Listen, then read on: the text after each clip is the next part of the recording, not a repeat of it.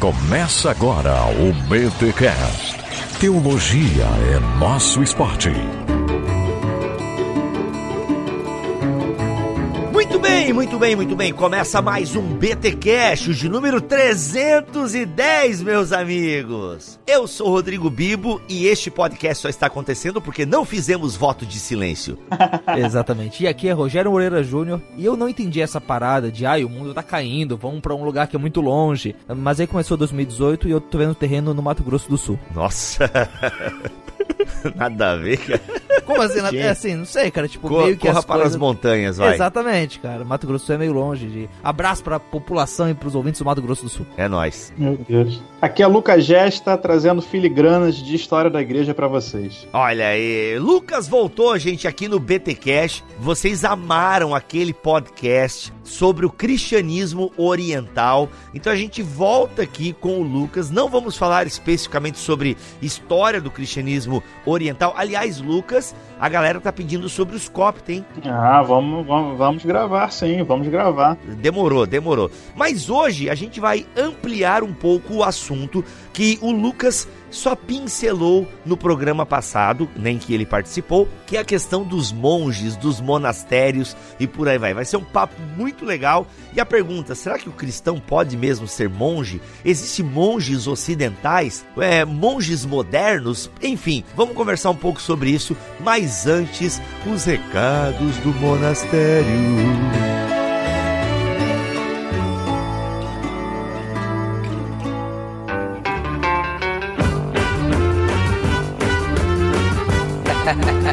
Recados paroquiais dessa semana, atenção galera que chegou no Brasil Amazon Prime, frete grátis ilimitado e entretenimento com o Amazon Prime. Gente, frete grátis e rápido, filmes, cara, tem muita coisa boa vindo aí no serviço de streaming da Amazon, tá? Filmes, séries, séries originais da Amazon, música, ok? E-books gratuitos e muito mais por apenas 9,90 mensais. Gente, como estão falando por aí, o que, que a Netflix vai fazer a respeito? Gente, R$ 9,90 mês. Mas olha só, você pode fazer o teste grátis por 30 dias. E olha só, você ainda não é mantenedor do Bibotalk, mas você já compra na Amazon pelo nosso link, que é uma forma de você nos ajudar. Pois bem, fazendo o teste grátis por 30 dias, a gente ganha uma comissão. E você não precisa continuar com o serviço caso você não goste dele, ok? Gente, todo teste grátis funciona assim. A maioria das plataformas fazem esse serviço. Eles deixam você usar por um tempo gratuitamente. Só que é o seguinte, você vai fazer todo o cadastro, vai botar os dados bancários lá do cartão, enfim. E você deve, caso não goste do serviço, o que eu acho muito difícil, mas você tem a opção de não gostar. Caso você não goste, antes de vencer os 30 dias, você deve cancelar o serviço. Se você não cancela, automaticamente será cobrado no próximo mês R$ 9,99, tá bom? Gente, Amazon Prime no Brasil, entrega rápida, frete grátis, acesso a serviço de streaming com muita coisa legal, e-books gratuitos. Gente, enfim, ó, só o frete grátis, é, meu, já é uma coisa maravilhosa, né? Agora tu imagina ter acesso ao Amazon Prime, né, ao acesso o Prime Video, enfim, muita coisa boa e você pode experimentar por 30 dias gratuitamente. E lembrando, só o fato de você experimentar o Bibotalk já recebe uma comissão. Então, bora lá experimentar o Amazon Prime, vai que você goste, tá bom? Se você não gostar, lembre-se de cancelar antes de vencer o trigésimo dia, beleza? E também quero avisar que tem BTD, dois episódios ainda deste evento do Bibotalk irão acontecer em São Paulo, no estado de São Paulo. Mas um vai ser na capital, no dia 30 de novembro, Teologia das Emoções. Galera, um tema diante aí dos últimos acontecimentos, suicídio de pastores, enfim, ah, é importante o cristão falar sobre as emoções e falarmos sobre a teologia das emoções. Bem, neste BTD eu estarei lá palestrando junto com outros pastores que também têm a sua formação em psicologia. Não são nomes conhecidos, ok? Não são nomes conhecidos. Eu vou falar para você, Pastor Cuca. Talvez Ele que nos ouve vai nos conhecer, um ou dois membros da igreja dele, mas você não conhece. Mas eu posso lhe dizer que é gente boa e entende dos Paranauê, tá? Então vai estar tá lá o pastor Cuca e é, Fernando Barcelos da IBM Alphaville e um amigo do pastor Cuca, que se não me falha a memória é o Abner, todos eles com experiência na área pastoral e psicológica, tá bom? Então assim, gente, vai ser muito legal este BTD em São Paulo. Só que ó, Cara, poucas vagas. É 130 vagas e pela última informação que eu tive já foi 60. Então corre, corre porque é no dia 30 de novembro em São Paulo e no dia 2 de novembro estaremos em Montmore, perto de Campinas e olha só, doutrina e devoção. Quem estará lá? Igor Miguel, Rodrigo Bibo, Ângelo Bazo e Israel Mazakorati, ok? Que você já conhece do BTcast que a gente gravou recentemente com André Heinck. Israel Mazakorati é fera, o Basil você já ouviu ele por aqui e o Igor Miguel dispensa apresentações. Doutrina e Devoção, BTD de Montemor, dia 2 de novembro, tá bom? Então no sábado teremos o BTD. Ambos os BTDs, ok? Café é, incluso, coffee break incluso e palestra. Gente, eu nem fui atrás de livros para esse BTD, tá bom? Sabe assim, gente, eu sou um cara bem cara de pau, eu não tenho medo de pedir as coisas. Mas sabe assim, quando até eu é, cheguei no meu limite de pedir as coisas para as editoras, eu também não conheço todas as, as editoras e não tenho moral com todas elas. Então, as editoras que geralmente nos ajudam, mano, eles nem podem ver uma mensagem minha que eles já perguntam: Meu, o que, que o Bibo quer agora? Então eu dei uma segurada nesses dois BTDs, beleza, gente? Tô abrindo o coração aqui, jogando na sinceridade, tá bom? É, não vai rolar. Mas se você também vai no BTD só por causa do brinde que ganha, mano, é, é legal. O brinde é um é um brindezinho, é legal. Não vou dizer que não é legal. Pô, no BTD agora de Campinas foram três, dois livros, né? E entre outros brindes e sorteios e tal. Eu vou tentar conseguir alguma coisa para sortear, mas cada um ganhar uma paradinha vai ser difícil, tá bom? Mas, gente, palestras de extrema qualidade, assuntos mega importantes. Cola em um desses BTDs que a gente se vê e vai ser demais. Fica com a gente.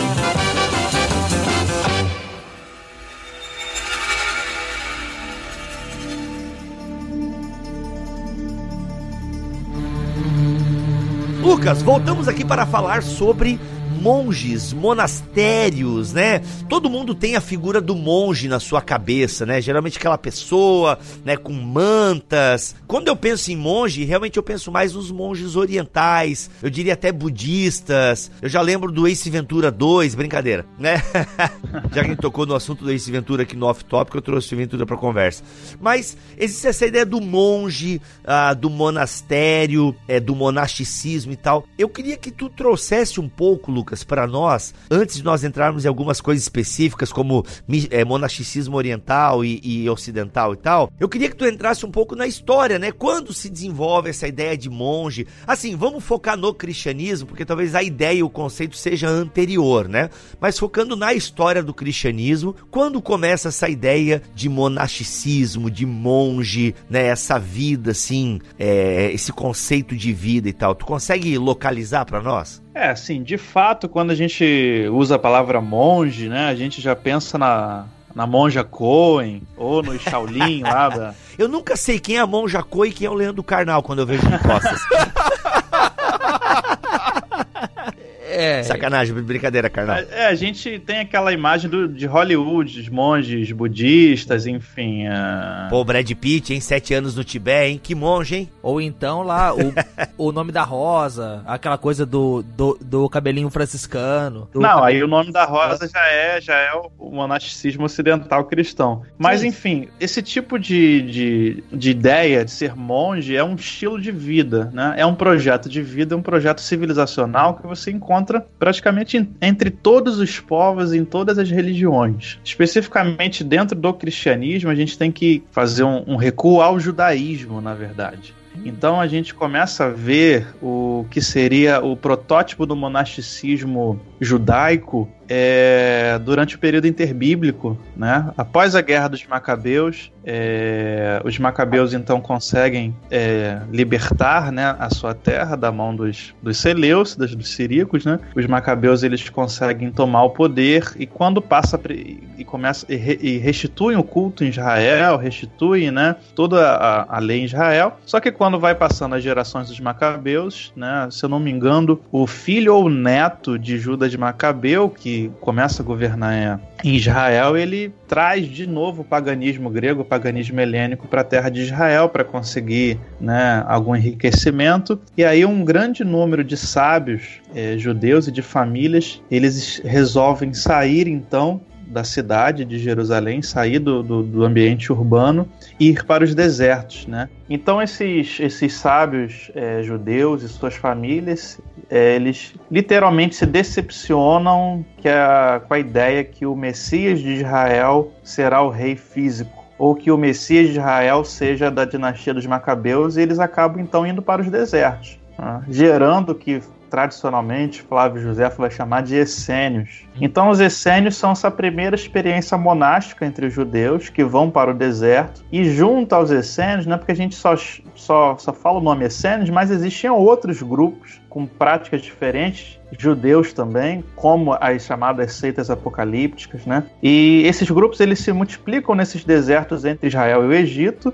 e eles começam a viver no deserto, comendo coisas que por exemplo, João Batista ele, ele pratica uma espécie de monasticismo. Ele vive próximo dos animais, ele come aquilo que nasce né, naquelas regiões, ele se veste da, daquilo que, que nasce naquelas regiões. Então, a base do monasticismo cristão, né, ou seja, a origem, começa então dentro do monasticismo judaico, que é o seguinte: não dá mais para viver na cidade, não dá mais para viver nesse mundo, porque esse mundo é muito barulhento, esse mundo é muito cheio de pecado, esse mundo é muito sujo e nós precisamos então ir para um local silencioso, para um local mais próximo da natureza, para um local mais próximo do que o ser humano é para conseguir ouvir a voz de Deus. Essa é a ideia. É a ideia do retirar-se, é a ideia do retiro, né? a ideia de eu, de, eu, de eu tentar encontrar um lugar que eu possa ver Deus face a face e com mais intensidade e mais constantemente. Né? Esses monges judeus que eu falei que vão habitar entre os desertos entre Israel e Egito,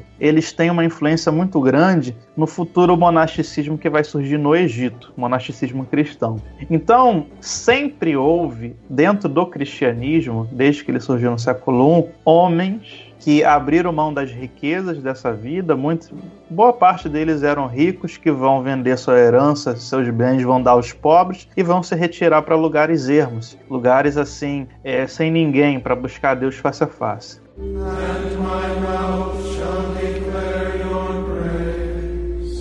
Mas, Lucas, eu acho que isso, de certo modo, né, é, dá pra gente até achar uma gênese disso ali em Elias e naquelas escolas de profetas, ou até talvez lá em Samuel, porque tinha isso ali em Israel, né? Eu não sei se eles tinham, né, a ideia de só viver fora, se era por um tempo ou não, mas principalmente com Elias a gente vê essa coisa dos discípulos. Não, esses hebreus viviam também de forma monástica vivendo isolados só para buscar a Deus 24 horas por dia, vivendo só daquilo que estava no campo, né, fazendo uhum. discípulos e de vez em quando eles iam até a cidade repreender o rei, repreender o sumo sacerdote, isso, isso, que é o que fazia papel Elias... de voz profética. Isso, isso. isso é o monasticismo. Exato, e em Elias fica muito claro isso porque, vai lá, assim, em Samuel você tem isso lá com Saul e um reinado mais ou menos assim, mas ali em Elias você tem Acabe, que é um rei perverso contra Deus. Então, essa ideia de, né, a própria ideia de Elias ir lá falar para Acabe que não vai chover e sair fora é muito dessa ideia de eu não posso viver no meio de vocês, né? Eu vou para fora. Por isso que eu falo, é um fenômeno universal, né? Você vai ver isso em várias etapas do mundo hebreu, vai ver isso também em várias religiões e várias etapas do mundo cristão. Essa ideia que eu preciso de algo mais de Deus, eu preciso de algo mais profundo, eu preciso de um contato mais nítido na cidade, ou seja, na sociedade civil há muito barulho, há muito pecado, há muitas coisas que me distraem, que me atrapalham, que me levam a, a, a buscar a mim mesmo. Eu preciso abrir mão desse conforto, né, dessa, desse movimento, para ir para um local, para abrir mão de mim e, e, buscar somente a Deus. Então, Elias, Eliseu, várias passagens do, de Samuel, Crônicas e Reis mostram grupos assim isolados, que é, é, é, diferente isso, porque isso não está previsto na, na, divisão das 12 tribos, né? Mas mesmo uhum. assim você tem esses grupos e esses grupos acabam se tornando o quê? Os referenciais de, de fé e de poder de Deus do povo, né? No caso hebreu e no caso do cristianismo vai ser também. E aí, beleza, a gente deu esse meio que panorama, gente, tudo panorâmico aqui, ok? Não, não, aqui no Bibotal que a gente fala ampassan. Ampassan, desculpa, milho, foi ampassan. É, o milho só fala ampassan. Agora, a gente entrando na história ah, do cristianismo. Eu ouvi já, por exemplo, Lucas, a, a ideia do Santo Antão ou São Antão, não, não sei como é que é o certo falar, não, São... Santo Antão. É, santo, né, quando começa, quando o nome do, da pessoa começa com vogal... Quando é consoante é São, quando é vogal é Santo. Isso, Então isso Santo mesmo. Antônio, Santo Antão... Isso. É, remonta a ele ou não? A gente ainda localiza um pouco antes a ideia, né, o conceito mais forte dentro do cristianismo. E aí, essa separação de Oriente e Ocidente ajuda a gente a entender também aí, mano. É, vai localizando a gente aí. Não, então, o Santo Antão, ele é o marco, né? Ele é o monumento. É igual a gente falar, em 1517 Lutero começou a reforma. Pô, mas tinha gente pedindo reforma ah, né, até na, nas regiões mais longínquas da Europa. Uhum. Mas Santo Antão é o marco. Mas por que, que eu digo que é o marco? Porque ele mesmo aprendeu o monasticismo de uns de um monge que veio antes, que era Paulo, né? Chamado ah. São Paulo do Deserto. E outros pais da igreja, é, Jerônimo, o próprio Eusébio, falam de grandes figuras que haviam antes, no século IV e no século III ainda. Mas enfim, o grande marco é Santo Antão, né, nos desertos do Egito. Ele nasceu de uma família ah, que deixou uma boa herança para ele. Só que um dia, na, ouvindo a pregação, a pregação foi sobre o jovem rico, é, narrado né, a parábola do jovem rico que Jesus falou. E ele se perguntou então como é que eu posso agradar a Deus se eu tenho riquezas? Então Santo Antão pegou seus bens, vendeu, deu aos pobres e foi para o deserto. E lá ele encontrou Paulo, né? Não Paulo da Bíblia, o, o, o monge Paulo. E ele aprendeu então a vida monástica de, do, do monge Paulo Santo Antão ele começou, seria o marco do movimento do que a gente chama de anacoretas. Quem são os anacoretas? São monges que anacoretas significa fugitivo ou retirante. Anacoretas são monges que vivem isolados, eles vivem sozinhos, né? Eles não vivem em comunidade. Então ele vai para o deserto e começa então a, a, a praticar disciplina monástica, que consiste em jejuns, em orações constantes, em vigílias. É o máximo que você consegue sacrificar o seu corpo para que seu espírito possa transparecer mais. Então, comer o mínimo possível, dormir o mínimo possível, dar o mínimo possível de conforto para o seu corpo, né, para sacrificar a carne. O que, que, vai acontecer com o Santo Antão? Ele acaba se tornando um, um referencial para as pessoas é, da cidade que vão sair da cidade e vão para o deserto buscar cura. Então ele fazia cura, milagres, expulsava demônios, essas coisas, né? Ele se torna então um referencial é, também de santidade, de poder de Deus, tanto que o biógrafo de Santo Antão, Atanásio, né, vai para o deserto buscar então esse poder e essa, esse discipulado de Santo Antão. Então Santo Antão resolve ser um anacoreta em parte. Então ele, ele vivia isolado, mas algum, algum dia da semana ele vinha para ensinar seus discípulos, né?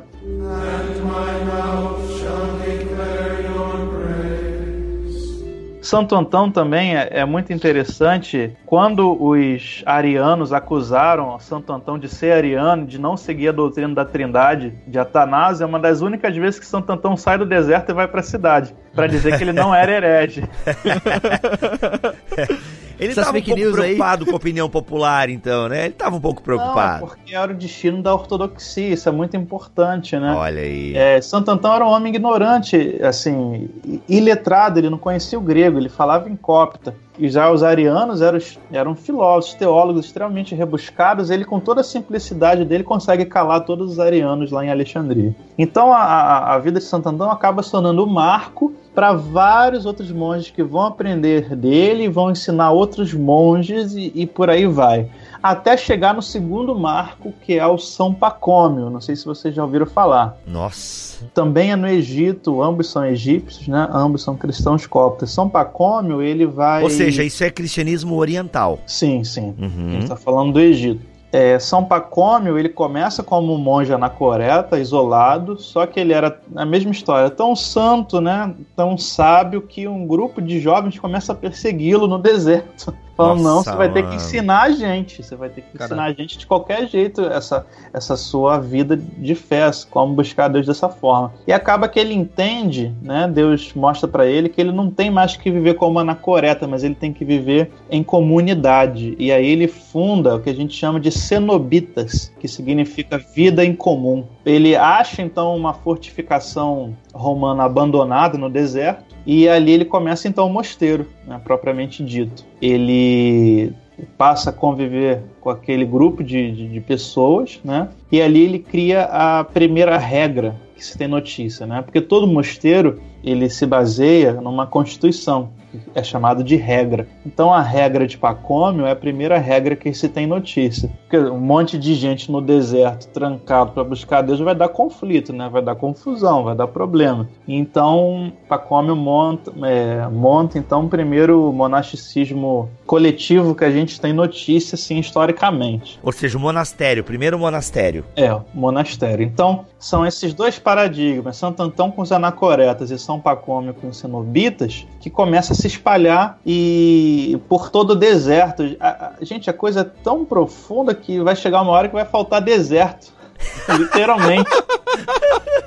e eles vão ter é. que fazer mosteiro na cidade. Mas assim, é qual é o grande evento que vai dar impulsão ao monasticismo, não só no Egito, mas é, no mundo inteiro cristão? É, vai ser a virada constantiniana. Há poucos casos de, de, de monges antes de Constantino. Mas depois que Constantino ele, ele, ele sobe ao poder, primeira coisa que acaba na igreja é a perseguição. Segunda coisa, ele traz os bispos que queriam para o aparelho de Estado. Né? Ele começa a financiar os bispos, muitos bispos nos três continentes. Ele começa a. Ele e a mãe dele, Imperatriz Helena, começam a construir templos muito luxuosos, muito ricos. Quem não era cristão e gostaria de ser, mas tinha medo da perseguição, se tornou cristão. Quem odiava cristão agora não pode mais odiar cristão, porque quem é cristão tem um favor, favorecimento do imperador. Então, quem não queria ser cristão acaba se tornando cristão também para galgar posições.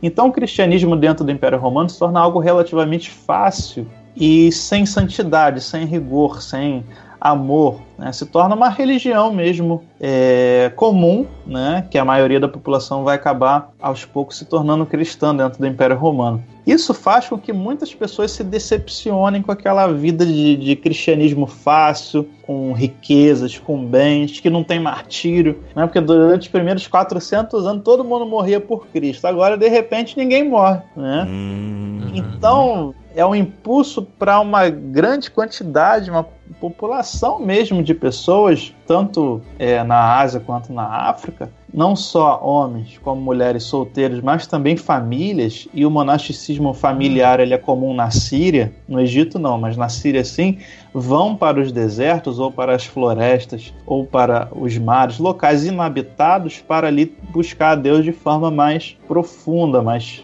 fiel, mais santa, mais é, retirada, né? Então, depois da virada constantiniana, o, o, monasticismo então dá um boom assim gigantesco no, no, no mundo. E aí já, tá, aí já tem uma mistura, então, se eu entendi, Ocidente, Oriente já está pulverizado a ideia. É, a, a, como esses contatos se dão é muito difícil a gente saber, mas no Ocidente e o Ocidente é muito interessante porque a gente, como eu falei no último vídeo, é dominado pela história eclesiástica católica romana. Mas existe uma forma de cristianismo que não é católica romana, nem oriental, é diferente de todas as outras que surge nas ilhas, é, na Irlanda, na Escócia, na Inglaterra, que é um, é um, é um cristianismo monástico mesmo, de São Patrício. Cara, fala um pouquinho desse cara aí, mano, porque é da minha cruz celta aqui, velho. O pessoal fica perguntando dessa cruz que tem nos meus vídeos. E eu falo, ah, mano, é de São Patrício. O cara faz uma mistura aí do, do sol lá dos nórdicos com a cruz e Jesus é o sol da justiça. Eu solto essa sempre. É, mas... Inclusive o monasticismo evangélico hoje, ele se baseia no, no monasticismo celta, né? Há uma ligação muito grande. Olha aí, Chevrolet mandando bala aí no cristianismo. Sacanagem. é porque não, quando, quando tu vê o pregador andando de celta, mano, é isso, é esse estilo de vida simples e tal. Agora eu entendi.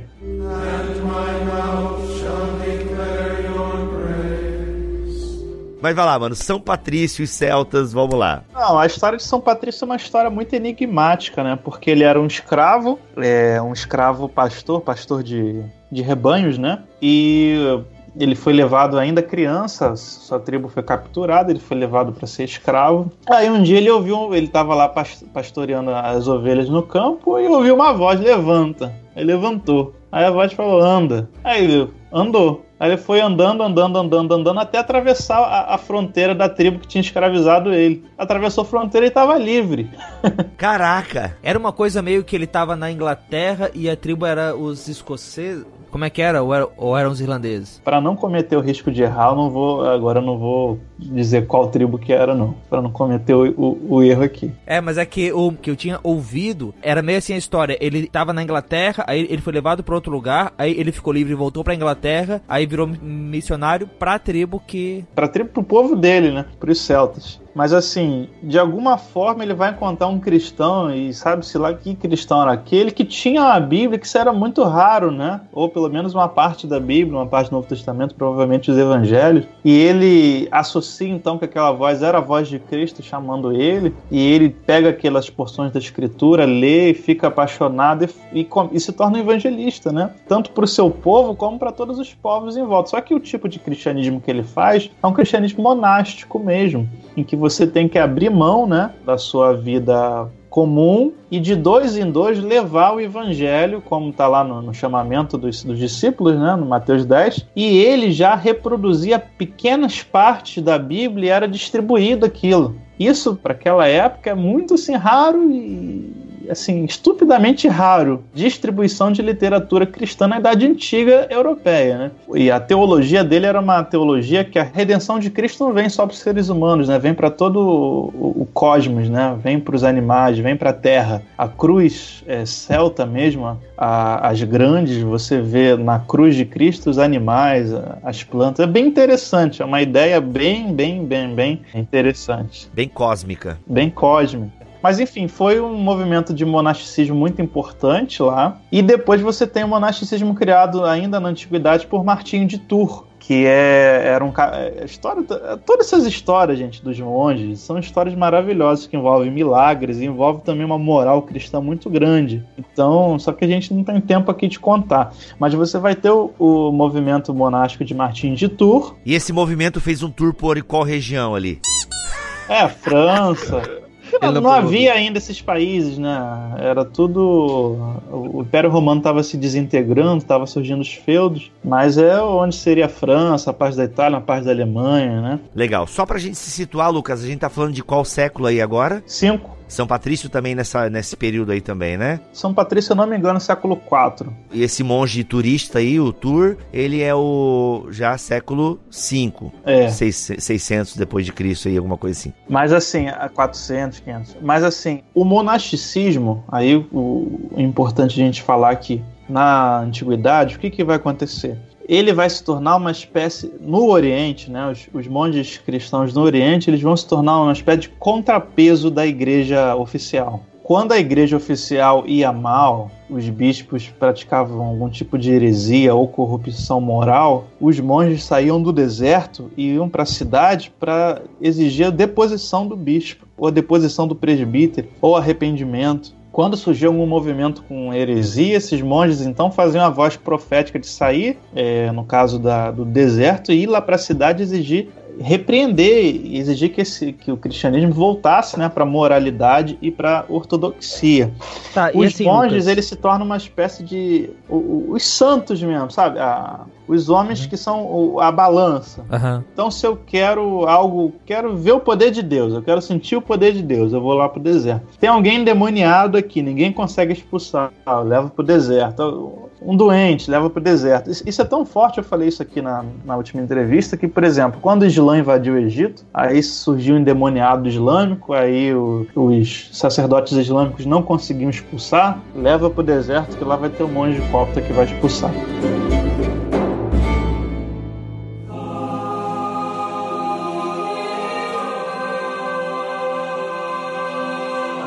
Isso daí dá deles serem essa voz profética, esses guardiões da ortodoxia. Isso também tá ligado com aquilo que a gente vai ver depois, que é eles uh, terem ali as cópias das escrituras, as cópias da patrística, esses livros antigos, eles guardarem esse conhecimento antigo da igreja também? Então, obrigado. Eu ia falar isso agora. Opa. Com o passar do, dos, dos anos, esses mosteiros eles vão se tornando literalmente complexos de produção intelectual e tecnológica, porque imagina Imagina uhum. você, você fazer um mosteiro, construir um mosteiro em penhasco, em precipício. Né? Só botar no Google aí, mosteiros bonitos, você vai ver coisas assim. Eu falo, meu Deus, como que naquele século VIII alguém faz um mosteiro daquele, né? Então eles vão desenvolver é, é, ali não só a tecnologia para você sobreviver, plantar, cultivar, pecuária, mas também engenharia, matemática e principalmente eles vão desenvolver a escrita e a teologia. Né? Porque um monte de, de, de monge no deserto 24 horas com a Bíblia na mão não vai só copiar a Bíblia, daqui a pouco eles começam a estudar, interpretar e copiar os antigos teólogos, copiar os textos em grego,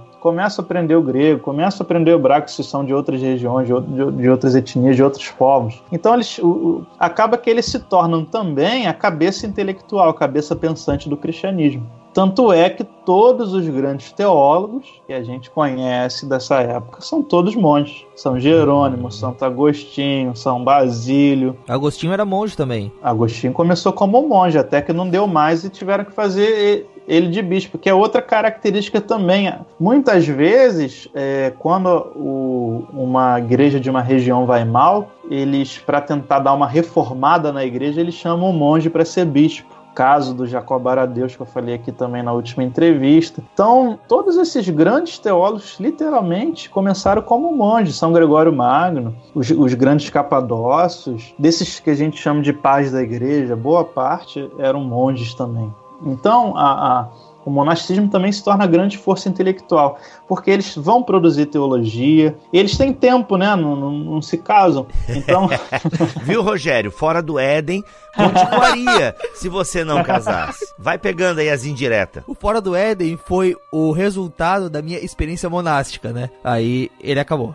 Não, imagina você ter uma vida que você pode passar 24 horas do tempo orando e estudando a Bíblia, né? Orando e fazendo teologia. É, com a Netflix não daria daria tão certo essa vida monástica é, do Rogério, eu acho melhor casar mesmo, hein? Silvana, brincadeira, te amamos. É assim, é, uma, é um sonho para muita gente, né? Sim, e, e, isso tem a ver lá com, eu, é, com 1 Coríntios 7, e até aquilo que a gente falou no, no episódio sobre celibato com o Padre Alexandre, que tá muito bom, que assim, Paulo coloca ali realmente que o solteiro tem esse tempo, né? O solteiro não, ele, né, ele é, pode se dedicar a buscar Deus e, a, e agradar ele nas, nas palavras de Paulo lá. E o monasticismo é ainda melhor do que o cara ser solteiro na cidade. Pô, ele é um solteiro que tá num lugar em que ele pode se dedicar tanto à própria vida espiritual, e isso indo para os outros, quanto à teologia, quanto ao estudo, quanto à vida intelectual também. É, o apóstolo Paulo ele tem uma experiência monástica, ele passa uns anos no Sim, deserto, ele, tá. ele e Jesus lá. E isso a gente tá falando mais de homens indo pro deserto ou também tinham as mulheres? Faz ideia da, da proporção até? Sim, o, se eu não me engano, o Pacômio ele faz o ele, ele tanto é monge entre os homens quanto também ele organiza o mosteiro feminino. Mas as uhum. mulheres também. Assim, é claro que a proporção feminina de monasticismo no deserto é menor, porque o deserto é um lugar de violência, né? É um local de banditismo, né? Então, é lugar do Azazel. Uh, não, é, e até para resistência física mesmo, para a mulher é mais difícil, mas tem muitos casos é, de monjas, muitos. No Egito tem poucos, mas na Síria e na Pérsia, que são regiões que você tem floresta, você tem um clima melhor, você tem mais casos ainda. Só que essas monges do deserto, elas eram. Isso, inclusive, era uma defesa delas, né? Elas tinham aparência de bicho, né? Porque elas não tomavam banho, não cortavam cabelo, então elas assustavam, ninguém ousava Caraca. Nossa, brincar mano. com elas. Mas tinha uma vida de santidade e, e, e de leitura da palavra muito grande.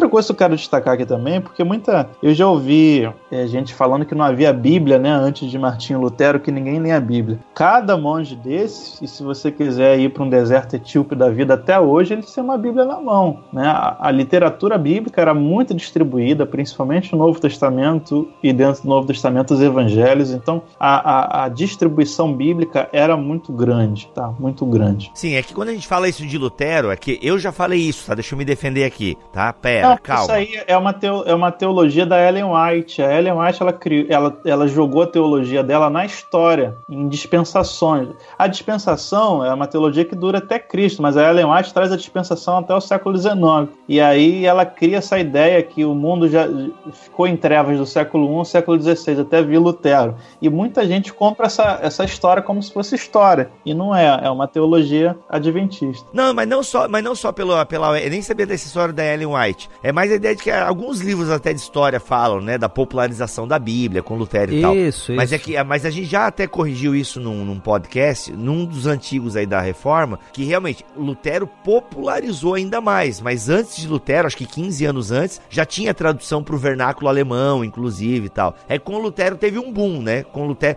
Isso não é errado falar, né, Lucas? Com Lutero teve um boom, né? Europa é uma coisa bem específica. A Europa, a, a Igreja Católica durante o século XV ela, e 14 e 15, ela vai perseguir bastante todo tipo de conhecimento fora do ambiente eclesiástico. Ah, e as Bíblias realmente na Europa eram muito caras. No Oriente, né, aí já é outra história. Né? Você não tem uma única igreja, você tem várias igrejas. E dentro dessas várias igrejas, geralmente elas estão descentralizadas regionalmente. E dentro dessa descentralização, você tem tanto a igreja na cidade quanto os movimentos monásticos, que podem ser anacoretas. Então não tem como você fazer um controle da literatura. Por isso que a, a teologia no Oriente ela vai ser muito mais vasta, que você não tem um controle rígido de uma igreja só mandando em todo mundo. Então uhum. a ortodoxia se multiplica, assim como a heresia heresia também se multiplica. E, e, e assim, o, o, motor da, da teologia é a heresia, né? Porque toda teologia é uma apologética. Então a heresia precisa surgir para a, a, ortodoxia funcionar e, e, se aperfeiçoar. Então acaba que quanto mais heresia, mais ortodoxia surge, mais teologia se desenvolve. Então, e literatura, né? Porque é sempre aquela questão: se o teólogo vai, escreve, prega a mensagem dele, o outro reage, prega outra coisa. E esses monges, eles vão guardando tudo. Quando a gente fala aí da, desses novos textos é, da Bíblia que estão sendo descobertos, ou quando a gente fala desses teólogos que ninguém sabia que existia, pais da igreja que surgiram, textos, por exemplo, como a Didaquê, é, textos como o Evangelho de Tomé, quando a gente fala da, dos evangelhos apócrifos, que cada ano surge um, eles, estão surgindo. Da onde estão surgindo? Assim, estão brotando assim da água, da, da, das flores? Não, está surgindo de mosteiros antigos que estão se descobrindo esses textos. Por exemplo, a, a, a, os textos de Nag Hammadi, aquilo ali é um mosteiro cristão. E, e outra coisa que eu também gosto de destacar aqui é que todo o conhecimento antigo do mundo clássico, ou seja, do mundo grego e do mundo romano, que foi destruído nas invasões bárbaras e nas invasões no Ocidente nas, e nas invasões islâmicas no Oriente, esse conhecimento ele ficou guardado entre os monges, entre os cristãos. Uhum. Porque o pessoal fala, ah, porque o Islã era um poço de sabedoria, tinha faculdade, é, você tem os grandes filósofos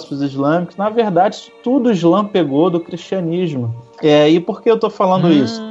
Porque o, o, a, o Islã surge como tribos nômades, ágrafas, no deserto, que só sabem guerrear. Sim. Todo o conhecimento tecnológico que o Islã realmente vai desenvolver, as universidades, parte, conhecimento de medicina, de matemática, de filosofia, parte do que eles pegam dos monges cristãos. No caso, os monges orientais, dos países que eles conquistaram. Do Egito, Arábia Saudita, claro. Síria e Etiópia. Tanto que no Alcorão, quem já leu, sabe que tem uma cláusula lá que você não pode perseguir monge cristão. Tá dito lá, ó, não faça mal ao monge cristão, porque eles são pessoas piedosas e outra coisa, eles são o povo do livro, que é muito sagrado no, na época ali do que o Alcorão está sendo redigido, a questão do livro sagrado. Então o, Alcor, o Alcorão respeita e tem uma cláusula protetora de monges. Não que o Islã tenha obedecido isso ao longo da história, né? Até hoje aí, por exemplo, recentemente tentaram fazer um atentado contra o mosteiro lá de Santa Catarina do Sinai. Mas enfim.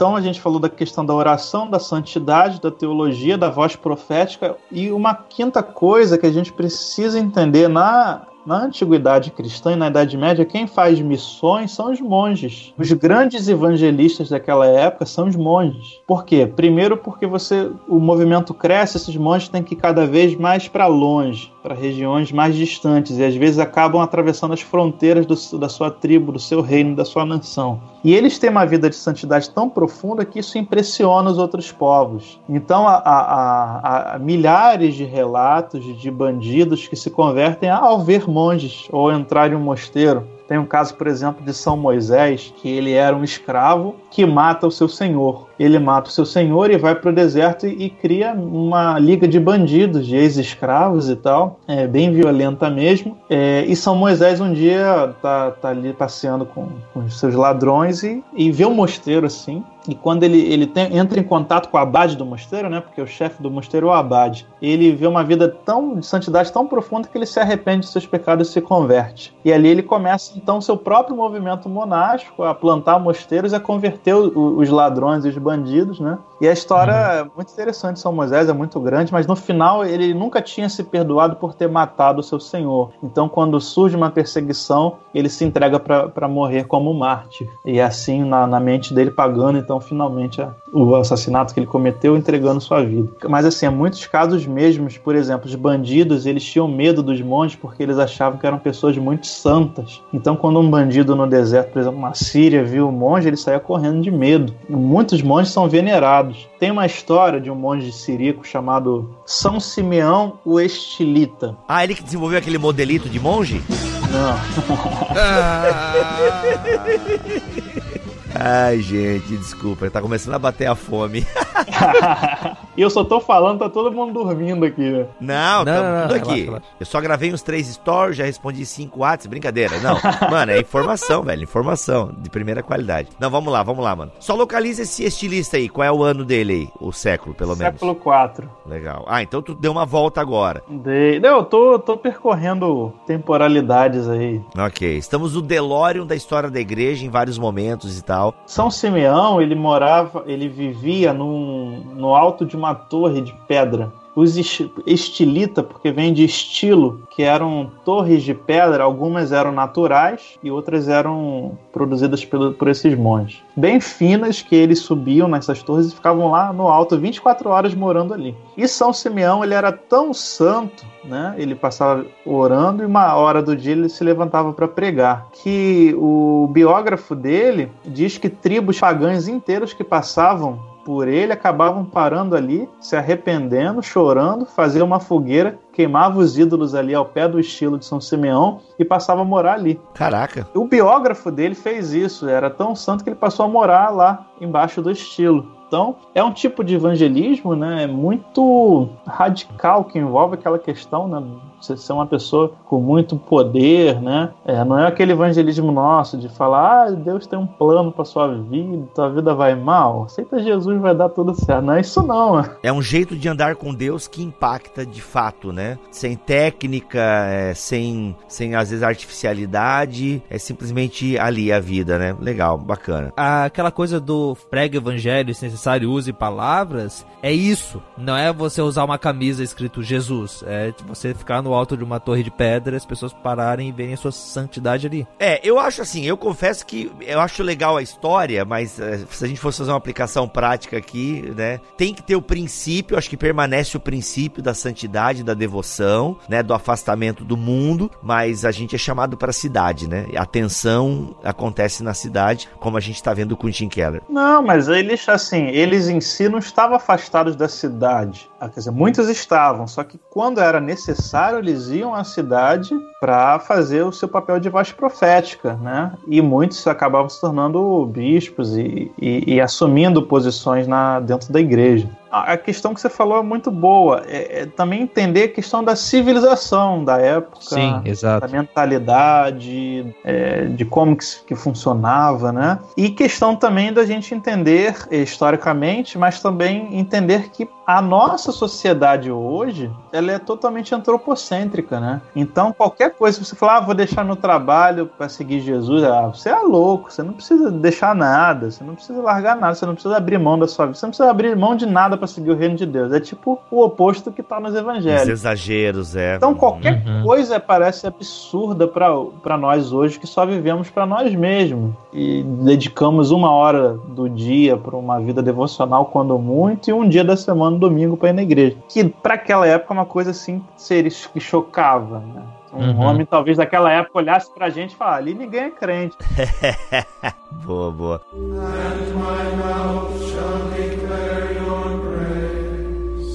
A gente precisa avançar um pouquinho, Lucas. A gente está caminhando quase para o fim. Eu não quero estourar muito tempo no nosso podcast e eu percebo que tem muito pano para manga ainda. Eu tenho que falar do novo monasticismo, monasticismo protestante. Pois é, o monasticismo cristão. E a gente não falou do. A gente falou do século 21? Não, nem falamos, né? Vida monástica cristã no século 21. Eu acho até que vai ficar para outro programa esse, hein? Que era isso que eu queria falar.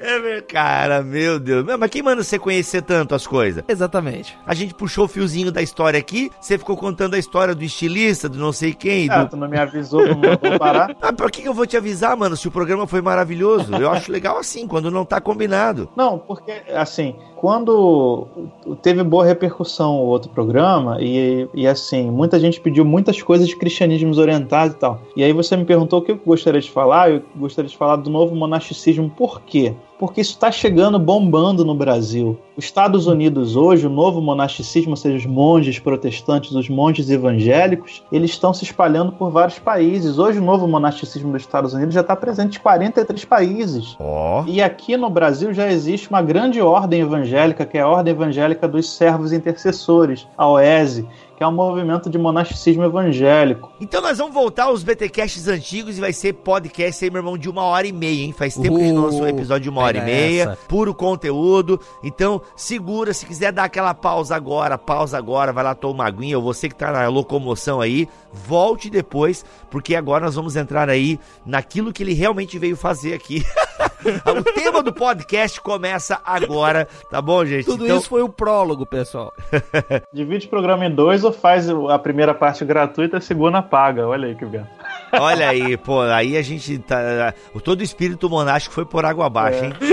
Aí, aí começou a ética protestante e o espírito do capitalismo, né?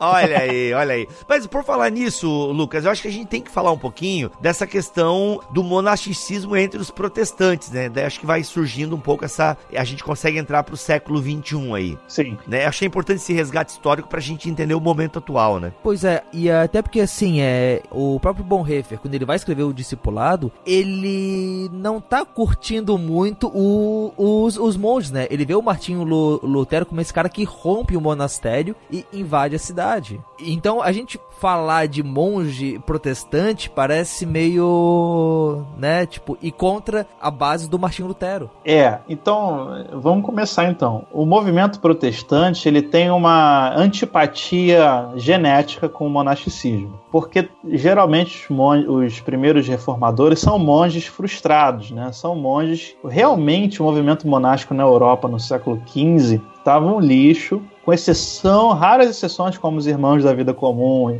e, os místicos alemães e as ordens franciscanas, o movimento monástico na Europa estava uma porcaria mesmo, estava só podridão, problemas de corrupção moral, econômica, sexual, homossexualidade, e o desde o Wycliffe você vai ver um ataque sistemático aos mosteiros, né? Tanto que na Inglaterra a primeira coisa que o rei Henrique VIII manda fazer é fechar os mosteiros e pegar riqueza. Na, então, geralmente em todos os países protestantes, todos os reinos protestantes, vai se fechar os mosteiros e vai se pegar a riqueza dos mosteiros e vai se aplicar para o Estado. O próprio Lutero, quem não sabe, ele foi morar, é, depois que ele efetuou a reforma na, na, Alemanha, ele foi morar no mosteiro né, em que ele vivia né, durante a sua juventude. Então, a, a, casa que ele.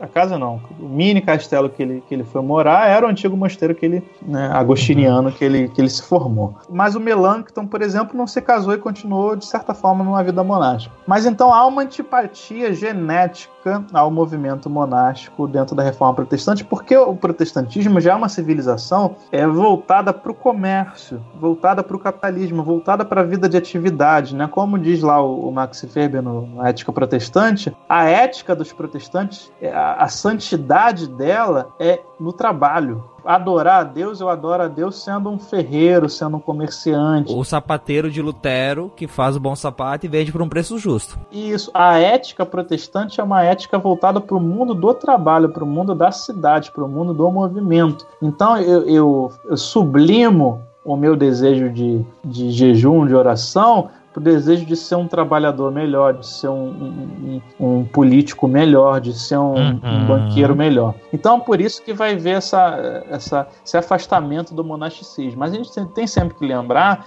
que os valdenses eram uma, era uma sociedade monástica, os pobres de Lyon era uma sociedade monástica. Mas enfim, quando que vai se reavivar então no meio protestante, no meio evangélico, o monasticismo? Eu soube que nos Estados Unidos teve um movimento desse no século XVIII, mas aí eu não pesquisei muito. Mas no século XX, o primeiro caso de monasticismo que a gente vai ter vai ser justamente nesse que você citou, no Bonhoeffer. O pessoal conhece como Bonhoeffer, né?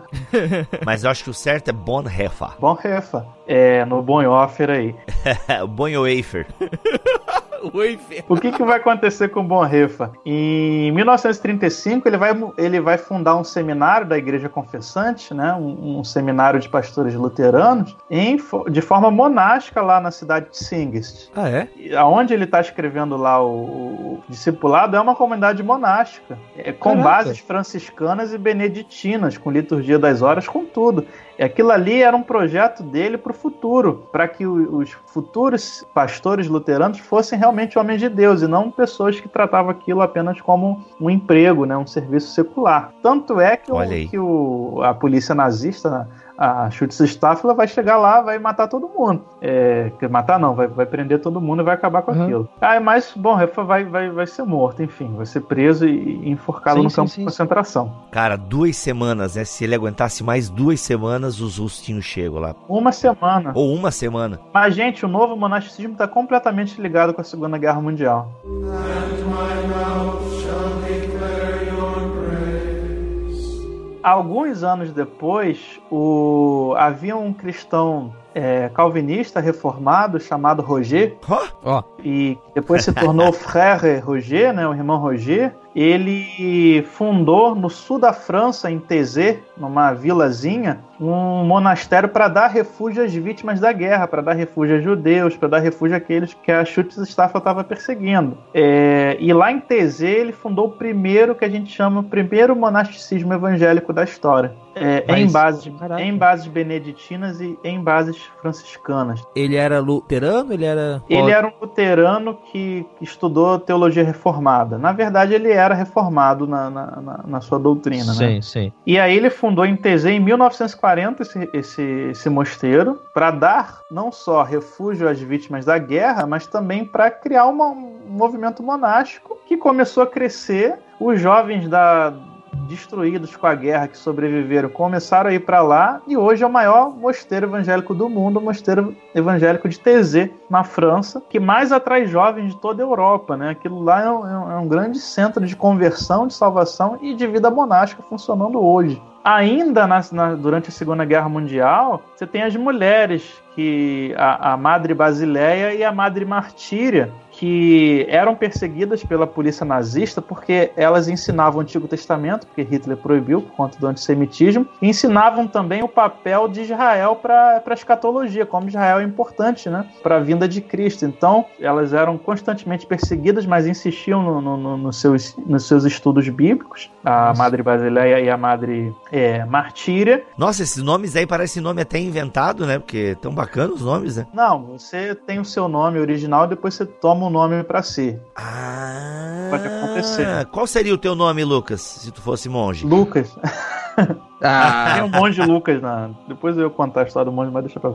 Ah, e aí elas eram de uma cidade alemã que caiu ali muitas bombas, a cidade foi destruída e a casa que elas praticavam estudo de oração não foi destruída, foi danificada, que era a casa Steinberg. E ali elas começaram então um mosteiro feminino para dar abrigo às mulheres viúvas que perderam seus maridos e para começar realmente um, um, estudo de um trabalho de estudo, oração, evangelismo, ação social e ali começou a Irmandade Evangélica de Maria. E quem deu esse nome era o auxiliar delas, que era um pastor metodista, né? Porque Maria é símbolo de submissão, de serviço. Então, em 1944, elas fundaram essa Irmandade Monástica Feminina. E hoje é uma irmandade que conta com pessoas de mais de 18 nações de igrejas evangélicas do mundo todo, assim como o Mosteiro então... de Tezeco também é interdenominacional, constando até inclusive de cristãos orientais e cristãos católicos que também vivem a vida monástica lá. Sempre baseado no movimento beneditino e no movimento franciscano também, porque Francisco tem a ordem é, dos franciscanos e, e, da amiga dele, Santa Clara, a ordem das clarissas. E isso que eu tô falando é de evangélicos, de protestantes, luteranos, calvinistas. É um mosteiro evangélico dedicado a Maria. Caramba, pode isso? Não, porque né? Porque, ah, no né, espírito de Maria. Não, não, eu, eu, sei, eu sei, Bi, mas aqui no, no Brasil você fala isso e joga na fogueira mais próxima. E tem um grande movimento também de freiras pentecostais na França, né? A, a coisa tá crescendo.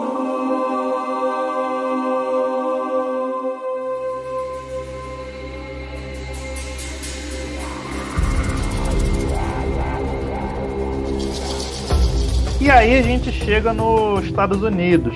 Em 1999, recentemente, o Preston e a Linda eram um casal, né, que resolveram então abrir mão da, da sua vida é, social e fundaram, né, o, a ordem The Prayer, né, duas ordens monásticas nos Estados Unidos, The Prayer e os Cavaleiros de Oração. Então ele se tornou monge Preston e ela monja Linda, e baseados no monasticismo de São Bento e no monasticismo celta. E então, a partir dessa The Prayer, Cavaleiros de Oração, eles se espalharam pelo mundo inteiro. Então hoje a gente pode é, contabilizar aí mais de 40 países com monges evangélicos, falando evangélicos mesmo, né? Tá, mas assim, tem uma diferença entre esses monastérios evangélicos, e aí falando dos Estados Unidos, né? E daquelas comunidades isoladas, uma coisa meio mormon assim. Tem uma diferença clara em, entre essas duas, duas coisas, né? Não, existem os anabatistas que migraram no século XVI para os Estados Unidos, e os Quakers, né, no 17, uhum. que aí são civilizações, né, de 400 anos de existência.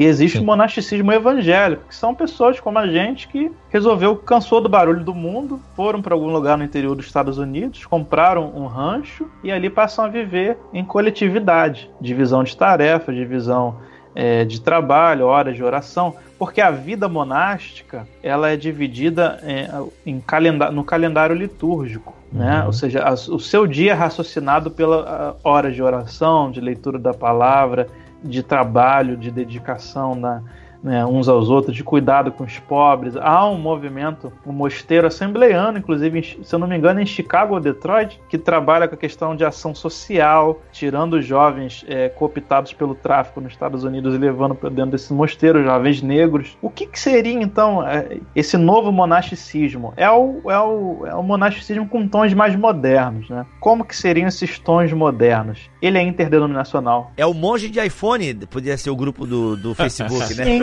Não, sim. E eles pregam nas igrejas, eles, eles saem também, né? Porque você tem. Existe os monges e existe os frades, né? Os frades é um movimento criado por São Francisco de Assis. O frade, diferente do monge, ele não fica recluso, ele fica na cidade, entendeu? Essa é a diferença de São Francisco de Assis para tudo que veio antes. O monge ficava recluso no mosteiro e saía raras vezes Já São Francisco de Assis, o, o monge fica só na cidade, fazendo ali o trabalho de evangelização. Esse novo monasticismo, ele é misto. Então você tem o mosteiro, mas você tem também a vida na cidade. Você usa, o, nesse caso aí, o iPhone para pregar o evangelho, para fazer ação social, para arrecadar os recursos, mas a sua vida está voltada não para si, mas para a comunidade cristã, para o evangelismo e, e, e, outra coisa, a questão de você voltar também mais para perto da natureza, nesse sentido, você buscar um local tranquilo, que você coma uma comida mais orgânica, uma coisa mais saudável, você abre a mão de, de, de, ficar consumindo marcas e consumindo eletrônicos, consumindo carro, né? Você abre mão de gastar o teu dinheiro, de torrar aquilo que Deus te deu com com coisas que só o mundo acha que é bom, que é bonito, né? Você literalmente é, é andar na contramão do sistema, né? Então a uhum. vida monástica é literalmente andar na contramão do sistema. Isso aí é uma possibilidade de vida, não estou falando que todo mundo tem que virar monge ou, ou neo-monge, mas eu quis trazer isso para o Bibotalk porque tá chegando no Brasil e ninguém, muita gente não sabe o que, que é, tem medo, Parece que é uma coisa nova, mas é a coisa mais cristã e mais antiga dentro do cristianismo. Uhum. Ou então parece que é uma coisa católica que os protestantes estão indo lá e pegando. Enquanto que ela é católica no sentido de ser universal. É universal dentro do cristianismo. E assim, quando alguém perguntar, o, o Bibo já vai poder aí falar: não, não, nós já, já, já, já temos a resposta. Seja assunto batido lá no Bibotal, querida. Assunto batido, assunto batido. a gente está adiantando aqui, e a sua audiência é grande, vocês vão ver, por exemplo, aqui agora no Rio de Janeiro Janeiro, aqui próximo em Niterói, já inaugurou uma ordem monástica evangélica em Niterói. É, a OESE, né, que eu falei aqui, que é a Ordem Evangélica dos Servos Intercessores, já estão em, em, em alguns estados é, brasileiros. E é uma possibilidade de vida para muita gente que está na igreja e está meio que cansado, né, de uma fé superficial, ou irmãos que são chamados ao celibato, né? Tanto uhum. homens quanto mulheres, e aí se, quando tá na igreja fica aquela pressão, né? Porque se no caso é gay ou é sapatão, ou tem problema na cabeça, né? E você quer viver uma vida voltada só para Deus, um chamado, né? Mais específico para isso. O que eu sempre falo, é uma possibilidade de existência. Sim, sim. É, e falando eu... em termos de certo e errado, mas estou falando de uma possibilidade, um chamado de existência que você também pode uhum. viver. Não só solteiro, mas casado. Esse novo monasticismo, ele também é para casadas e para famílias com filhos, né? Que uhum. queiram se retirar e viver uma existência mais tranquila e, e, e voltada sistematicamente para o culto a Deus, né? And my mouth shall como é que se sustenta nessa configuração, mano? Por exemplo, essa OESE que você falou, como é que é o modus operandi deles, assim? Ah, agora eu tenho que olhar lá no site. O que acontece lá nos Estados Unidos é que você vê fazendas é... e você também vê pessoas que trabalham com informática, com programação, é, com tecnologia, que dispõe um, um, período do tempo da semana dela para o trabalho secular e usa uhum. disso para aplicar na comunidade. Porque assim, o monge ele vive com nada, com muito pouco. Ele não uhum. consome roupa assim, igual a gente consome, ele não consome tecnologia ou aparelhos eletrônicos ou conforto. Você vive com o suficiente. É aquela questão paulina, tendo que comer o que vestir, esteja por isso contente. Eu vi, só puxando um, um gancho, um pouco disso na no, numa missão protestante que eu fui, na missão Cairóis. Eu cheguei lá na missão Cairóis e falei, isso aqui parece uma, uma vida monástica, porque uh, os missionários produzem o seu alimento, eles vivem com roupas simples, comem aquilo que, que nasce ali, a galinha que eles cultivam, a, a, os peixes que, que eles cultivam. Então a vida missionária, quem é missionário de verdade, é, não esse pessoal aí que é missionário internacional, que é milionário, que é rico, que anda de jatinho, mas uhum. a vida missionária de verdade, para quem vai para uma África, para quem vai para um, uhum. uma China, tem um padrão monástico, que é a vida simples. E uhum. esse ponto da vida simples está sendo. É, Deus está chamando o, o, mundo protestante, é, desde é lá de John Stott, desde lá do, do, do Pacto de Lausanne, esse chamado à vida simples, que os evangélicos resistem ainda a isso, né? De você não, não fazer da sua vida é, uma vida de consumo daquilo que o mundo dá, mas usar os bens e os recursos para aplicar é, na obra e você ser feliz com pouco, porque você, no fim das contas, você só, só consegue ser feliz se você estiver contente com pouco. E quanto, uhum. quanto mais você procura, você nunca vai estar feliz, né? Deus tem trabalhado isso no mundo inteiro, né? Uhum. Mostrando para o seu povo que não dá para viver segundo o padrão do consumismo, né? Não dá para viver segundo o padrão do anticristo. Então, a vida monástica, tanto como a vida missionária que eu falei, é um exemplo disso. Tá chegando no Brasil, você qualquer dia desse vai ver isso num site, no Facebook e assistiu o Bibo aí já sabe mais ou menos como é que é. Já tá ligado nas histórias. É, os nomes estão uhum. aí, vocês podem pesquisar, por exemplo, a Abadia de Jesus na Coreia, Monge Preston e Monja Linda, nos Estados Unidos, a o, Comunidade TZ na França, né? T-A-I-Z-E. Quem quiser me procurar aí no Facebook também, no Instagram, a gente está disponível aí. É, eu confesso assim que uma vida. Eu queria, até queria saber como é que funciona a estrutura, né, dessas, dessas comunidades. Eu sei até de. Tirando, saindo um pouco do cristianismo, eu sei de algumas comunidades alternativas onde é, só que é uma galera muito rica, né? É. Que, tipo assim, eles compram um loteamento, aí eles que criam uma vida alternativa lá dentro. Eu vi até um, um, uma reportagem esses dias, esses dias não, ano passado na televisão. E aí quem trabalha lá? Geralmente é a galera que trabalha home office, né? Então, designs, é, designs no caso, né? deixa eu falar correto que é design, né? Os designs, a galera da programação e tal. Mas assim, todo um estilo de vida mais simples. Só que, mano, é aquele simples com requinte, entendeu? É, mas aí você tá falando das comunidades tipo a do tem em Goiânia, né, da galera com grana que faz um faz sítios sustentáveis, né? Isso, isso mesmo, sítios sustentáveis. No caso do monasticismo já é um pouco diferente entre aspas do propósito, né? Então precisa ser rico para ser monge. Pelo contrário, para ser monge você tem que abrir mão da riqueza. Isso. O Santo Antão era rico, né? A história a gente contou lá, né? A gente não mencionou isso, mas o Santo Antão ele estava ligado à riqueza, Santo né? Aleixo, tantos outros aí famosos aí. É, mas é que na, na ideia não é usar da riqueza para fazer a comunidade, mas é jogar fora a riqueza e ir pra pobreza, né? Não é, olha, eu vou usar todo esse dinheiro aqui para ver essa vida simples no mato com Wi-Fi. Isso, é, justamente. Mas a questão é a seguinte, eu penso que o ideal monástico, a ideia, eu acho ela muito interessante interessante pro contexto urbano que a gente vive e tal. Quem vive no interior, eu interior, é, às vezes pega um pouco isso. A cidade é mais calma, ah, o fluxo ainda claro assim, né? Eu sei que rola muita tensão também no interior, mas é uma vida mais calma, mais sim, sossegada, sim, sim, onde, por exemplo, eu quando vou na casa do meu amigo Israel, lá em é, Rio Antinhas, pelo nome você já pega, né? Rio Antinhas. Então assim, mano, a casa dele fica aberta, as filhas brincam na rua, entendeu? Coisa que na cidade não existe mais né? Você brincar na rua, as crianças brincando na rua. É muito difícil, é cada vez mais difícil isso. Sim, mas assim, só para não confundir eu querer uma vida de paz e tranquilidade com a vida monástica. A vida monástica é sistematicamente voltada para o culto todo o seu dia, toda a sua semana é raciocinada para devoção, para fé. Isso, é uma liturgia, uma liturgia bem, bem, bem delimitada. Não, eu entendi isso aí. Não, porque tem muitos movimentos hoje assim que, ah, que são românticos, né? Ah, eu quero uhum. largar a cidade, e ir pro meio do mato, ficar tomando água da cachoeira. Isso é bem romântico. Isso é bom também. Sim, sim. Isso é o Capitão Fantástico. Perfeito. Não é o Capitão Fantástico que a gente tá falando, a gente tá falando de monasticismo. É, uma, um, uma disciplina acima de tudo. Pô, né? deixa uma... eu falar, Rogério, eu sou Desculpa. o host desse programa. Caramba! Faz tempo que eu vim aqui, Bibo. Tô, tô com a abstinência de podcast. Vai lá, vai lá, tô brincando. Capitão Fantástico, não, não. inclusive comunista teu, né? Aquele Não, demais, mano. Capitão Marvel, demais. Mas tu vê que o filme depois traz um equilíbrio no final, né? Achei muito legal. Eu tenho que ver esse filme. Mas é, mas é uma disciplina acima de tudo, né? É uma, uma, uma vida muito disciplinada, não é? É o contrário da vida do eu vou pro mato e vou ver o que, que eu vou fazer naquele dia. Não, eu sei que eu vou acordar esse horário, eu vou orar aqui e eu vou depois fazer aquilo, né? É bem disciplinado. E sempre voltado para o próximo, né? Voltado para o outro, voltado para o evangelismo, voltado para. Porque os mosteiros são igrejas em si, como corpo de Cristo, né? Então você tem que, que também evangelizar, produzir hum? conhecimento, estudo. Então você tem que ser uma igreja, ser luz, né?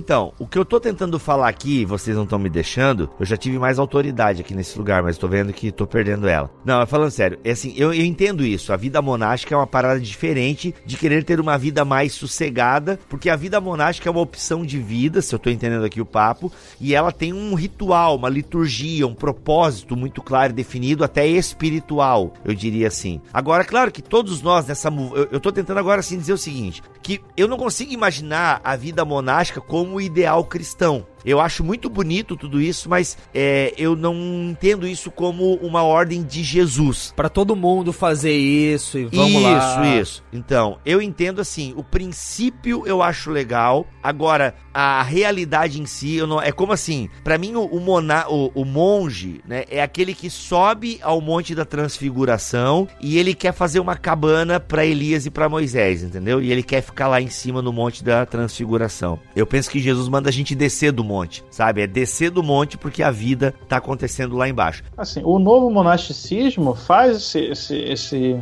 esse duplo processo aí de subir ao monte, de sair do monte. Mas o fato do indivíduo estar isolado não significa que ele não está comunicando o evangelho. E o fato de eu estar aqui na cidade também não significa que eu estou comunicando o evangelho. Exato. Ah, eu, sem assim, dúvida, eu sem vejo dúvida, muita gente falar: "Ah, eu não acho igual isso que você acabou de falar aí, Bibo. Ah, eu não acho que isso aí seja o que Jesus mandou. Eu prefiro ficar aqui dando folheto, ou seja, ou, ou ou evangelizando Sim. no Facebook. Postando o versículo no Facebook, é. Só que uhum. talvez eu esteja vivendo uma vida de evangelismo muito mais medíocre ou, ou ínfima do que aqueles caras lá. A gente confunde evangelizar é, isso é uma coisa do evangélico, a gente confunde evangelizar com estar em determinados lugares. Não necessariamente é isso. Então, por exemplo, o fato do cara estar tá isolado no mosteiro e, e, a gente tem todo o arcabouço histórico e documental para mostra que pessoas, tribos, gente do mundo inteiro se convertiam. Como eu falei,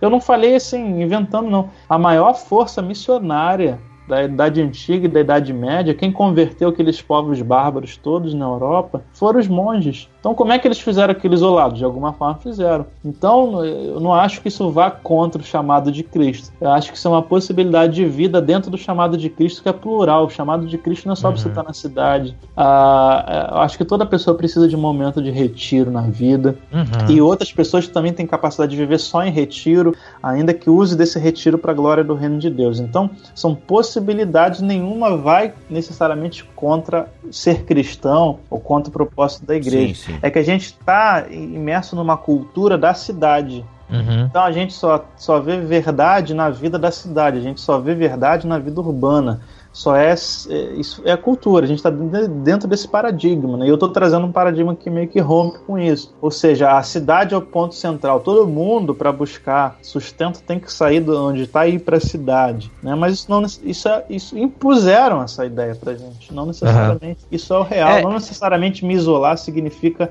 me afastar do evangelismo da vontade de Deus. Pelo contrário, né? às vezes a gente tem que parar de querer fazer e ouvir o que Deus está falando para a gente fazer.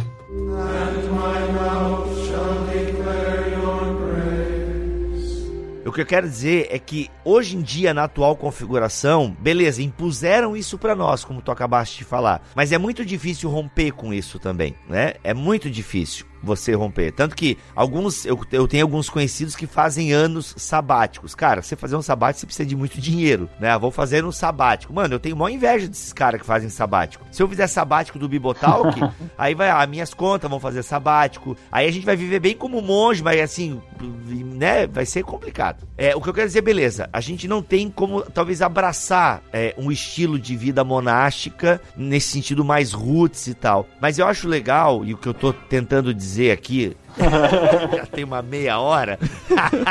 Fala, Bibo, a gente deixa. Não, não, é que. Mas eu tô entendendo. É legal as intervenções de vocês. Aqui eu vou, eu vou também é, apurando e vou mais refinando o pensamento, né? É que eu penso assim que o ideal monástico, a ideia e o princípio, a gente tem que trazer com a gente. Eu acho que isso a gente precisa fazer esse esforço, mesmo na correria, né? Eu fico pensando na galera que vive nas grandes metrópoles e tal. Se é metrópole, é grande, né? Que vive, né, nos, nos grandes centros e tal. Mano, para esse pessoal, a rotina é castigante, né? Castigante também não existe, mas vocês entenderam. É, é uma rotina que arrebenta o cara. Horas no trânsito, entendeu? Lotação e não sei o quê. Aí quando a gente vem aqui e fala do monasticismo, realmente brilha os olhos. Cara, como eu queria viver mais em paz comigo mesmo, em silêncio, numa liturgia de oração, de leitura, de meditação, e aí de ajuda aos pobres, e não sei o que, de tradução de manuscritos, de fazer uma boa cerveja.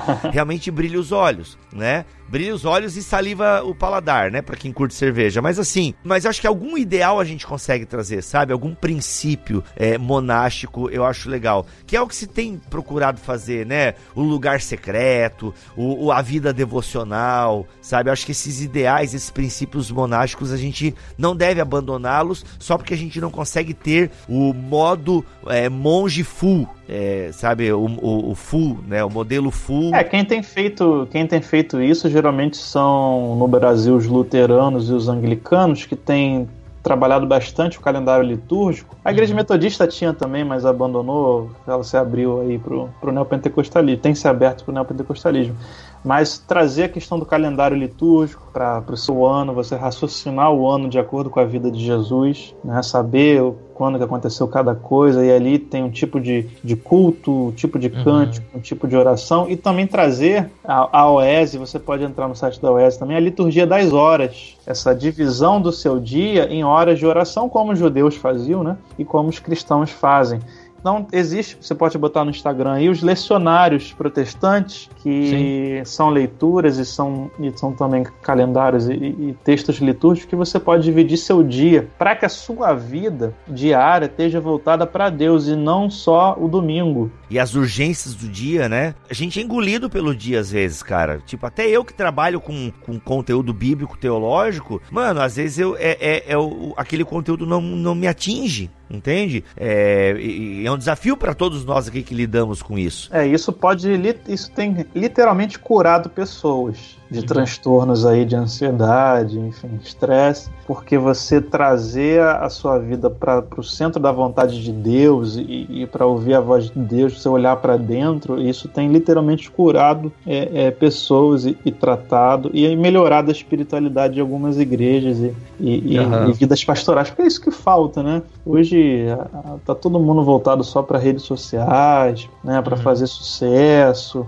e para fazer aquele cultão, aquele show gospel, para lotar. E é muita quantidade e qualidade zero, né? O uhum. que fica no, no, final é uma geração de, de desigrejados que eu tenho aí, ou de pessoas que vivem um evangelho muito é, fraco, né? Muito chinfrim. E eu acho que isso tem tudo a ver, voltando lá pro BTcast Plus, que foi falada da disciplina, da de você viver o, o evangelho nos rituais até, do jeito como a gente lida com o corpo, com o James Smith do você é aquilo que você ama, né? Então, né, toda essa ideia de você não ser só você coloca as pessoas aqui, você mexe com as emoções dela e você mexe com é, dar conteúdo para elas e você fica brigando para ver se ou é emoção ou é conteúdo, mas não. Essa vida mais completa, mais integral, se essa palavra não fosse proibida. E eu também acho que isso tem a ver eu acho que é um bom exemplo de como é que você mistura as, as duas coisas. No ano passado eu tive lá no Labri, num dos retiros dele, e o que o Rodrigo, o Rodolfo, Bibo, eu sempre confundo o Rodolfo com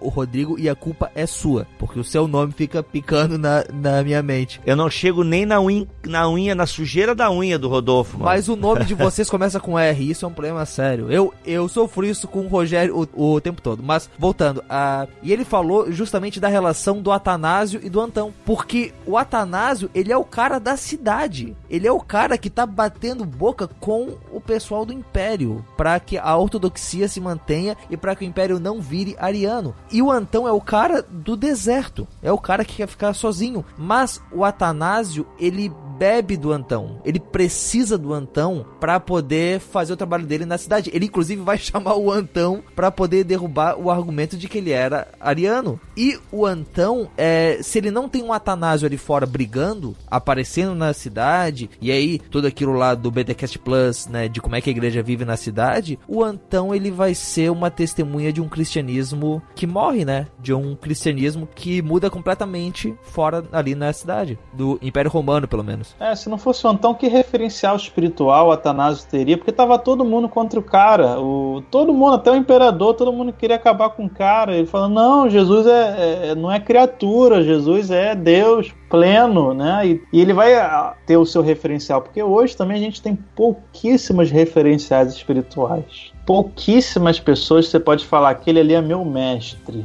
aquele uhum. ali eu, é, eu, sou discípulo dele, aquele ali é, é, é, a pessoa santa que eu sigo. Porque tem esse papinho protestante: ah, só siga a Bíblia. É, a gente tem que só seguir a Bíblia, só que quando você está lendo a Bíblia, você não está lendo a Bíblia, você está lendo o que você está achando que está lendo. É, o filtro cultural da sua mente. Né? Às vezes você está lendo você ali, o que você quer ler, não o que a Bíblia está dizendo. Então, a, a vida cristã sempre foi uma vida de mestre e discípulo. Começa com Jesus ali, mestre e discípulo. E a gente tem poucos mestres, pouca mentoria, poucos referenciais espirituais. E os referenciais espirituais da igreja brasileira, eles caem muito rápido, né? Uma hora é o pastor que todo mundo está seguindo, daqui a pouco ele já caiu em pecados diversos aí. Então, a, a, essa história do Santo Antão e do Atanásio dá um filme, né? Porque Atanásio tinha que fugir às vezes, aí correr para dentro do mosteiro, e, enfim. Mas é, é, é isso aí mesmo que a gente está trabalhando.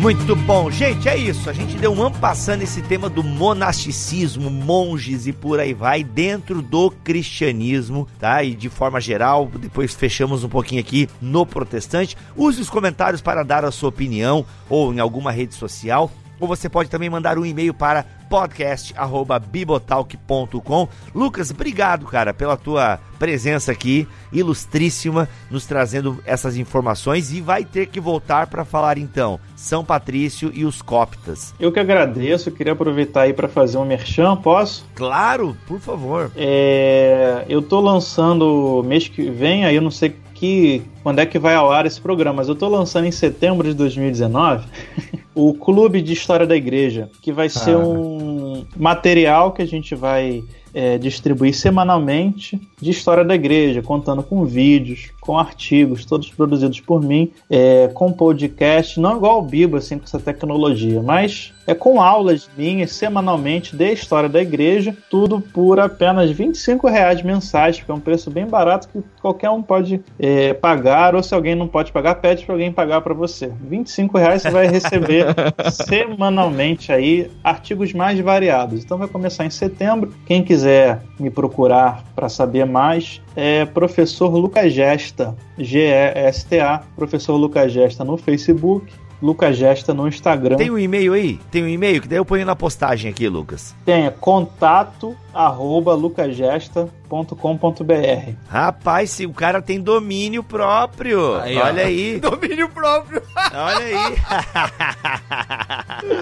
e o YouTube, gente, não esqueça de ver minhas aulas lá no YouTube, o professor Lucas Gesta também. Curtir, se inscrever. Legal, muito bacana. Então, se você tá afim de conteúdo de história da igreja aí, tá aí. É só mandar para contato arroba lucasgesta.com, é isso? Contato arroba lucasgesta.com.br com.br Muito bem. Rogerinho, seja bem-vindo, né, mano? Tu é da casa, não precisa de convite, tá sabendo? É que para quem não sabe, uh, todo o pessoal que acompanhou Fora do Éden e, e, o fim dele e tudo mais, e no meio disso, o meu noivado e agora casamento com a Silvana, ele vai ser daqui a 10 dias depois da gravação desse podcast, então Olha aí. eu acho. Quando que... o podcast saiu, você já está casado e feliz e descobriu parte do paraíso. Olha aí. Já, exatamente. e, ah, e aí eu, eu não sei quando que eu vou gravar de novo. Não sei não, desculpa. Não, agora você vai casar, vai estabilizar, sossegar a vida, vai voltar o projeto com a Silvana. Olha aí, vai ser massa demais, irmão. É, vai ser. Vai, aguarde, aguarde que vem novidades. Eu já prevejo. Eu, eu vejo aqui com os. Profetiza! Profetiza, com olho de Tandera Espada é, é, uma, é a visão além do alcance, entendeu? Exatamente. Cê, Cassilvana aí vocês vão produzir muito juntos, morando no mesmo lugar. Vai ser massa. Claro, depois, né, espera um pouco, mas vai ser legal. É isso. Ô, Lucas, tem uma benção é, monástica aí para despedir a gente aqui? Ah, eu queria ler um trecho de um monge chamado Teófanes, posso? Claro, agora. E a gente encerra o programa. Até o próximo, se Deus quiser assim permitir, galera. Encerremos aí com o, o teu quê? Teófanes. Vai lá, Teófanes, apareça para nós. Abre aspas. No começo vem a oração soberanamente pura, de onde procede um calor no coração. Depois, uma estranha e santa energia. Em seguida, as divinas lágrimas do coração. E a paz, que elas encerram de todos os pensamentos, de onde jorra a purificação do espírito e a contemplação dos mistérios divinos. Depois dela, indescritivelmente, um ardor e uma iluminação do coração, consumida por sua vez pela imperfeita perfeição. Uau. Amém. Amém. Amém.